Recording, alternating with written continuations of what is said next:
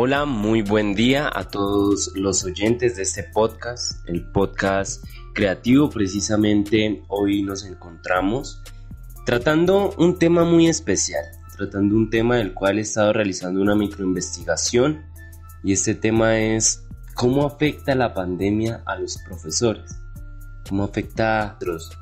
Eh, he notado que en muchas de las investigaciones que se llevan a cabo acerca de este tema se enfocan principalmente en los estudiantes.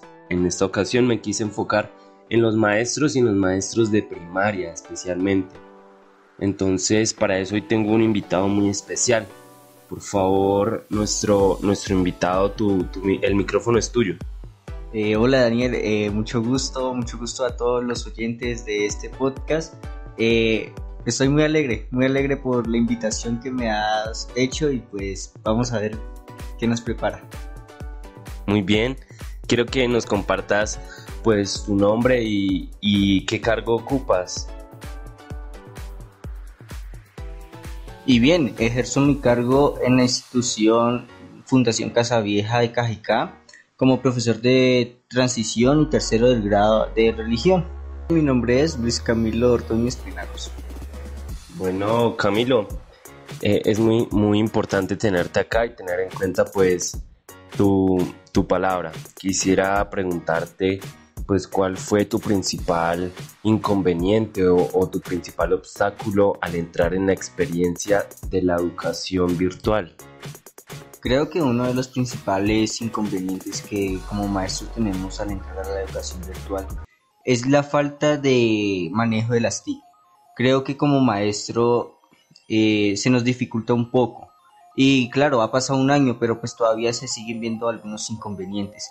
Y no tanto para los maestros, sino que para nosotros los, los estudiantes también es muy, muy difícil, porque pues al, al transcurrir el tiempo, ver a los maestros que ya no le dan clases presencialmente es algo, algo para ellos raro, algo que no entienden. Y claro, como maestros nosotros tenemos que buscar muchos, muchos métodos, muchas metodologías para enseñarle a ellos de manera virtual, para que ellos mismos puedan aprender, porque eh, Daniel, si les soy sincero, creo que la virtualidad es algo muy complicado. Nosotros como maestros no sabemos si están aprendiendo de verdad nuestros estudiantes. Precisamente esta incertidumbre, Camilo, pues me lleva a la siguiente pregunta. Eh, ¿Cómo afectó psicológicamente el cambio a la virtualidad en su experiencia como maestro? Creo que el cambio psicológico que eh, me afectó tanto fue eh, los horarios y el pensar tanto en cómo iba a dar las clases. Creo que al recibir la dirección por parte de los coordinadores y rectores de que íbamos a dar clases virtuales fue como, wow, tenemos que buscar una herramienta que sea confiable, que podamos dar clases eh, de la mejor manera, saber si nuestros estudiantes tenían internet o no tenían y tener una buena conexión principalmente nosotros, porque pues eh, como ya lo sabes, sin internet no podemos hacer nada.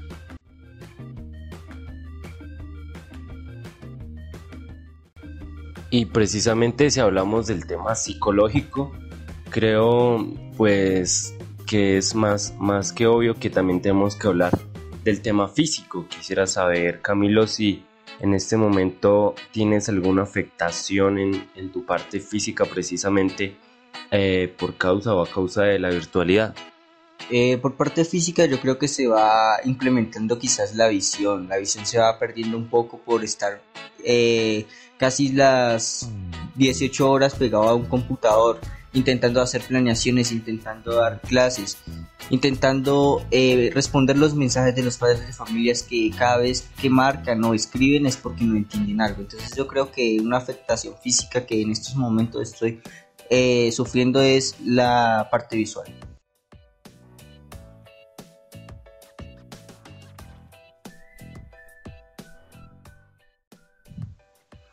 En ese momento Camilo actualmente está en alguna terapia a causa de posibles enfermedades o, de posibles adversidades causadas precisamente y desarrolladas en el ejercicio docente durante la pandemia? Bien, Daniel, eh, creo que al comenzar la pandemia yo creería, yo creía sobre esos psicólogos que no era como la mayor cosa, pero ya después de cinco meses al ver que el estrés que nosotros manejamos como docentes en estos medios es mucho, eh, me vi, por decirlo así, obligado a, utilizar, a recurrir a un psicólogo, el cual ha estado haciendo trabajos conmigo y pues he visto muy notoriamente los cambios, creo que me ha ayudado bastante y de una u otra manera uno se alegra, se alegra por, por estar eh, pidiendo ayudas que actualmente creíamos que no eran necesarias.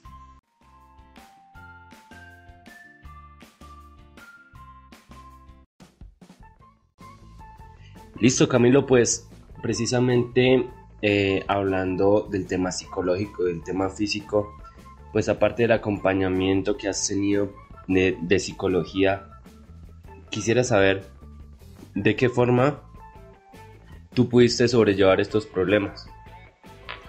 Bien, eh, Daniel, creo que una de las formas que pude sobrellevar estos problemas fue mi esposa, que fue un gran apoyo, apoyo incondicional y pues creo que hasta el momento ella ha sido ese pilar fundamental.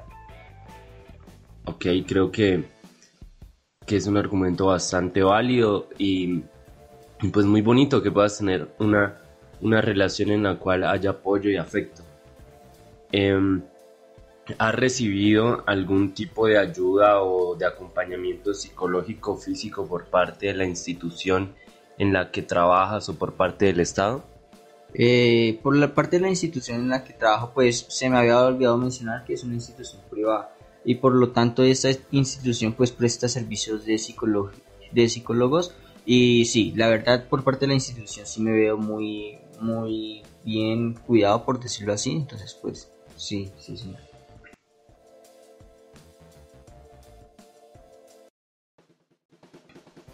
¿Qué tipo de acompañamiento te gustaría recibir o de ayuda te gustaría recibir en esta nueva realidad de la pandemia durante tu ejercicio educativo?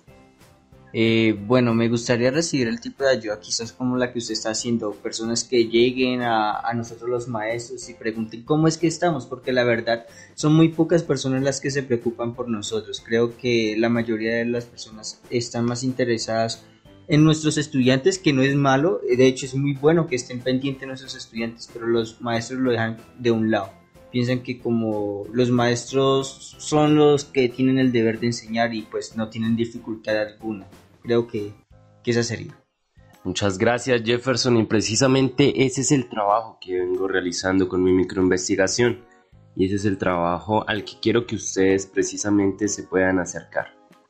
Hasta acá nuestro podcast del día de hoy, espero lo hayan disfrutado, espero lo puedan compartir y espero poder generar conciencia en cada uno de ustedes, especialmente en, las personas que de una u otra forma influyen en la calidad educativa y en el proceso educativo. En este caso de la institución educativa San Juan Bautista de la Salle de Zipaquirá. Hasta la próxima.